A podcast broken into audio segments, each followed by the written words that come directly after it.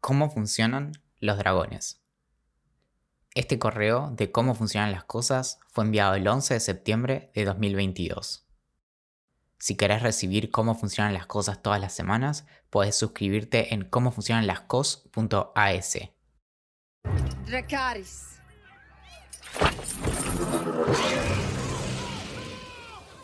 Hace mil años los dragones eran tan conocidos que sin importar a quién le preguntáramos nos hubiera podido responder sin dudar cómo se veían, comportaban e incluso en qué consistía su dieta. Estas bestias y los relatos de aquellos héroes que se dedicaban a perseguirlas eran, al igual que morir de tuberculosis, apenas un elemento más de la vida cotidiana. Muchas cosas pueden haber cambiado desde entonces, pero no nuestro encanto por los dragones y sus historias. Al menos de este lado del mundo, la mayoría de descripciones atribuyen a los dragones un cuerpo serpentino con escamas y alas gigantes de murciélago, a veces sin patas, a veces con dos y a veces con cuatro, con la capacidad de escupir fuego o vapores venenosos y a veces con la capacidad de hablar con una intachable retórica, a veces con algún punto débil y otras con un peculiar antojo por princesas, vírgenes o no, siempre con mal aliento. De todas las bestias que alguna vez pudimos encontrar, los dragones parecen ser las más populares, repartidas en historias propias de cada continente desde tiempos inmemoriales. Imágenes de dragones fueron encontradas en la antigua Babilonia, en la China, en Egipto, en Etiopía, en Australia, adornando barcos vikingos, templos aztecas e incluso talladas en huesos por los inuit en zonas donde difícilmente podríamos imaginarlos viviendo cómodamente, aunque también cuesta imaginar a un dragón pasando frío en invierno. Incluso la mitología mapuche habla de gigantes serpientes marinas que moldearon la topografía chilena. Pero aunque con el paso de los siglos logramos convencernos de que unicornios, grifos y minotauros nunca fueron más que infantiles creencias de nuestros antepasados, al menos hasta 1734, en pleno siglo de las luces, había quien todavía guardaba esperanzas de encontrar un esqueleto completo de dragón en alguna colección, quizá con la ilusión de algún día poder alardear de tenerlo guardado en su cochera.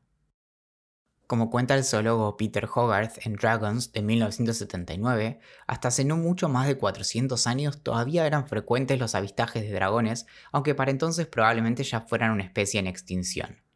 Tanto en Europa como en China, aunque con marcadas diferencias, los dragones aparecían en todo tipo de reportes, no solo de personas perdidas en el anonimato, sino también de reyes, caballeros y estudiosos de todo tipo. Los dragones, arriesga Hogarth, aparecieron junto con la civilización. El sistema de creencias más antiguo que conocemos, el poema Enuma Elis de la antigua Babilonia, contenido en siete tablillas de arcilla y fechado aproximadamente en el 1800 antes de la era común, incluye, esperablemente, un mito de la creación en el que se cuenta cómo de la unión entre Apsu, el espíritu masculino del agua dulce y el vacío en el que el mundo luego existiría, y Tiamat, el espíritu femenino del agua salada y el caos, surgió el mundo como lo conocemos. Luego de que Tiamat diera a luz a la primera generación de deidades, en un momento Apsu exclama, De día no encuentro alivio ni de noche descanso. Que la quietud regrese y podamos descansar. Sus hijos, aparentemente, tampoco se lo fumaban y eventualmente deciden complotar en su contra y asesinarlo. Enfurecida, Tiamat toma la forma de ser monstruoso con cuerpo de serpiente, escamas y cuernos y lucha contra los asesinos de su marido. Finalmente, el descendiente más joven de los dioses, Marduk derrota a Tiamat usando vientos de tormenta y relámpagos como armas. Thor, quien te conoce. Para el final del poema había surgido el mundo, el cielo, el sol, el viento, la civilización, los conflictos entre padres e hijos, el primer dragón y, entre otras cosas, la primera descripción sexista de las mujeres como personificación del caos. Ay, la humanidad. Esta misma historia del héroe que derrota al dragón parece haber inspirado no solo a los asirios, que andaban por ahí en la Mesopotamia, sino también a los egipcios, los hititas y los cananeos que tomaron elementos de esta historia para sus propios mitos de la creación. Una de las principales leyendas egipcias cuenta cómo todos los días el dios del sol Ra recorre el Nilo de este a oeste amenazado por el dragón serpiente Apophis que trata de atraparlo en su oscuridad, eventualmente logrando que se haga de noche. Pero cada día Ra sale victorioso y amanece una vez más. Qué suerte para los egipcios que los dioses no se tomen fines de semana. Otro parentesco podemos encontrarlo en la India con el mito védico previo al hinduismo del dragón Britra, derrotado por el héroe Indra, rey de los dioses, narrado en el Rig Veda de alrededor del 1400 antes de la era común. En este caso, lo que el dragón bloqueaba era el curso de los ríos. No casualmente, casi todo relato acerca de dragones remite al mal, al caos y a las tormentas, episodios de incontrolable fuerza natural que arruinan todos nuestros planes. ¿Por qué el cuerpo de serpiente, las alas, los cuernos y las garras bien puede explicarse como un mejunje de todo lo que nos asusta desde que el mundo es mundo? Probablemente sea mérito del Antiguo Testamento la descripción de una bestia, el leviatán, con escamas impenetrables y capacidad de soplar fuego, que desde entonces atribuimos a los dragones, aunque es en otro texto religioso apocalíptico hebreo excluido del canon, el libro de Enoch, donde se establece que el leviatán es una mujer. Por supuesto, no hay lugar en el mundo en el que los dragones hayan sido más venerados que en China, cuyas representaciones en algunos casos pueden rastrearse hasta el 4500 antes de la era común. Pero mientras que en el resto del mundo los dragones parecían existir únicamente para ser derrotados por héroes que luego no paraban de mencionar su hazaña en cada cumpleaños al que los invitaban, en China, estos eran considerados justos, sabios y benevolentes. No por nada, los sucesivos gobernantes chinos buscaron ser identificados con ellos, literal o metafóricamente. Aunque la relación entre los dragones y el agua aparece una y otra vez, en China, como en la India, esta es probablemente aún más pronunciada y de su humor podían depender las lluvias, las tormentas y las sequías e incluso se propuso que la palabra dragón en chino, long, surgió como onomatopeya del sonido de un trueno. La observación del comportamiento de los dragones servía como fiel indicador de lluvias y sequías, por ejemplo, si se los veía abandonar su nido. Veía, entre muchas comillas, supongo. Asimismo, la medicina tradicional china antigua cuenta con innumerables menciones a las virtudes de sus dientes, carne, sangre, huesos, piel y órganos para la curación del mal que fuera. Claro que si consideramos que los dragones en China eran inmortales, se presenta la pregunta de cómo es posible obtener todos esos insumos, pero la cuestión se resuelve fácilmente. Los dragones chinos pueden deshacerse de todos esos elementos sin perder la vida. Cosa de dragones. Pero a diferencia de sus parientes occidentales, en China los dragones nada tenían que ver con la creación del universo ni las ambiciones de aquellos que pretendían convertirse en héroes. Si tan solo los dragones en otras partes del mundo hubieran aprendido a meditar, ¿cuántos caballeros habrían evitado ser merienda? La palabra dragón ingresó al idioma inglés a principios del siglo XIII del francés antiguo dragon, que a su vez proviene del latín draco, que significa enorme serpiente o dragón. Esta venía del griego antiguo dracon o serpiente o pez marino gigante, que al mismo tiempo comparte raíz con el verbo derkomai, algo así como mirar fijamente, tal como hacen las serpientes, y es por eso que dracon se usaba en alusión a guardián o vigilante. Podemos especular que de aquí viene también la cuestión de los tesoros que muchos dragones cuidan y el famoso adjetivo draconiano que refiere a la severidad de las penas del primer código legal escrito de Atenas, del legislador Dracón, a quien incluso en algún lado se alude como un dragón con todas las letras, tal como cuenta Aristóteles en Retórica.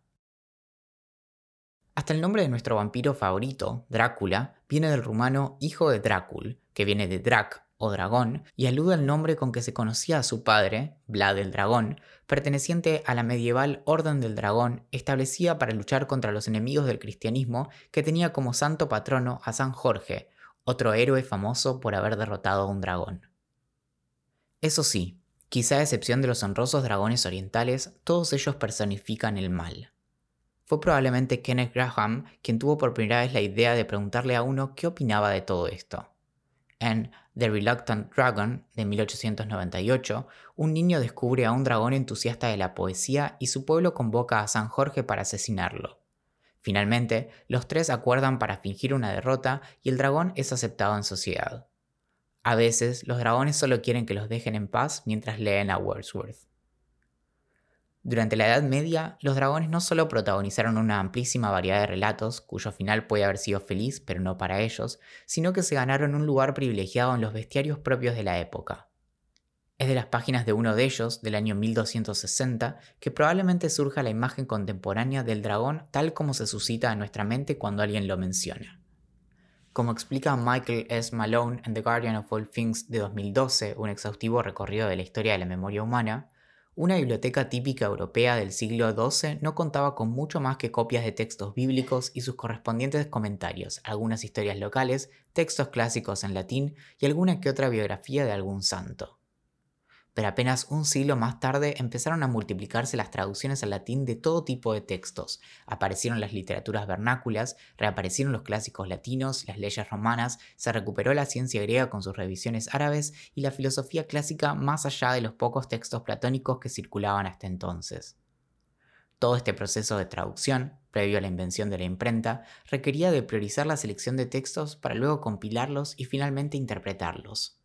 Las dos soluciones a este desafío fueron la invención de las universidades y las enciclopedias. El ejemplo emblemático de este florecimiento intelectual fue la recuperación de los textos de Aristóteles y con ella el interés por el estudio empírico y la realización de clasificaciones de todo tipo. Las primeras universidades surgieron marcadas por el pensamiento aristotélico y su perspectiva fue adoptada como eje rector de la intelectualidad medieval. Si bien las enciclopedias en cierta forma estaban presentes en la antigua Roma, fue investigando la erupción del Vesubio para su Naturalis Historia que Plinio el Viejo inspiró el dicho La curiosidad mató al volcanólogo, sus versiones medievales eran aún más ambiciosas. En ellas se inspiraban estos bestiarios que aspiraban a describir e ilustrar la diversidad de animales conocidos de todo el mundo. Sin sospecharlo, lo que estos bestiarios codificaron fue el mismísimo mundo de inagotable imaginación que hoy habitamos. La experiencia de leer uno de estos bestiarios puede resultar algo abrumadora, si no desconcertante. El más completo de ellos, conocido como Bodley 764, cuyas tapas de cuero dan cierta sensación de memoria viva, fue precisamente el tipo de inspiración que sirvió a Tolkien para sus propios dragones. Tolkien, al igual que C.S. Lewis, pasaba días enteros en la biblioteca consultando estos bestiarios en una de las salas que luego fue utilizada como locación de las películas de Harry Potter. En estos libros, repletos de sirenas, grifos, bestias gigantes y dragones, las descripciones pueden hacernos dudar de qué era lo que realmente veían por aquel entonces. La respuesta probablemente no guarde tanto misterio. Veían lo que querían ver, tal y como sucede en la actualidad. Como alguna vez alguien dijo, si su dieta se basaba en caballeros con armadura dispuestos a rescatar doncellas, quizá con su desaparición los dragones simplemente murieron de hambre. En cuanto a George R. R. Martin, sus aportes al género no lo completan, sino que en cierto sentido consolidan nuestra imagen de los dragones. Pero esto no quita mérito. Sus dragones conjugan su bestialidad con cierta domesticación. No buscan aniquilar a la humanidad, sino a los enemigos de sus amos. No son indomables, pero tampoco especialmente dóciles. Funcionan como armas tanto como símbolos de su poder. Su mera existencia supone un factor disuasivo para el conflicto pero al igual que sucede con las bombas nucleares, una vez que hay dragones en el medio, no hay chances de que un conflicto se resuelva ordenadamente. Los dragones, sin importar tiempo o lugar, siempre fueron imaginados y descritos con una mezcla entre terror y fascinación. Hay dragones en tatuajes de algunas chicas, hay dragones escondidos entre tigres agachados, hay casas de dragones, hay corazones de dragones e incluso sugerencias de cómo entrenar a uno si tuviéramos ese privilegio. Quizá los dragones hayan surgido de una apresurada interpretación de hallazgos fósiles, aunque una explicación tan simplista difícilmente explica su aparición en tantos lugares y momentos distintos. Quizá hayan surgido de nuestra fascinación por los arcoíris, o quizá hayan surgido como manifestación exagerada de nuestro temor visceral a ciertos animales como las serpientes. O quizá hayan surgido porque al momento de contar una gran historia e inspirar coraje, necesitamos una bestia a la que vencer en palabras de Neil Gaiman, parafraseando a G.K. Chesterton, los cuentos de hadas superan la realidad no porque nos digan que los dragones existen, sino porque nos dicen que pueden ser vencidos. Más de una vez me pregunté si nuestra afición por poner cigarrillos o una pipa en nuestros labios no es más que un innecesario y arrogante modo de demostrar nuestro dominio del fuego. Tanto poder tenemos, como un dragón cualquiera, que provocamos fuegos a centímetros de nuestra cara solo para poder escupir bocanadas de humo. Los dragones, sin importar cuántas vueltas le demos al asunto, parecen suscitar esas ideas de ¿y qué tal si?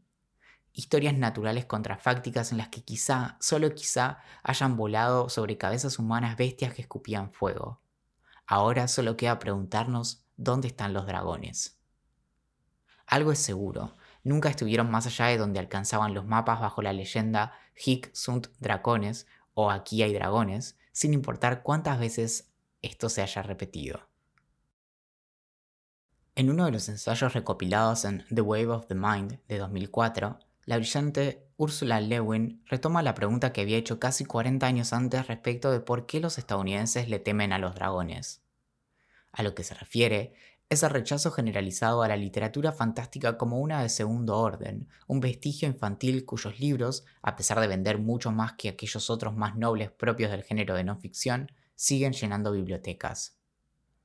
Los críticos y los profesores universitarios, escribe Lewin, saben que si reconocen a Tolkien tendrán que admitir que la fantasía puede ser literatura y que en consecuencia tendrán que redefinir qué es la literatura, y son demasiado perezosos para hacerlo. En otras palabras, temen a los dragones. El asunto, nos recuerda Lewin, es que son precisamente quienes niegan la existencia de los dragones quienes a menudo acaban devorados por ellos. Desde dentro.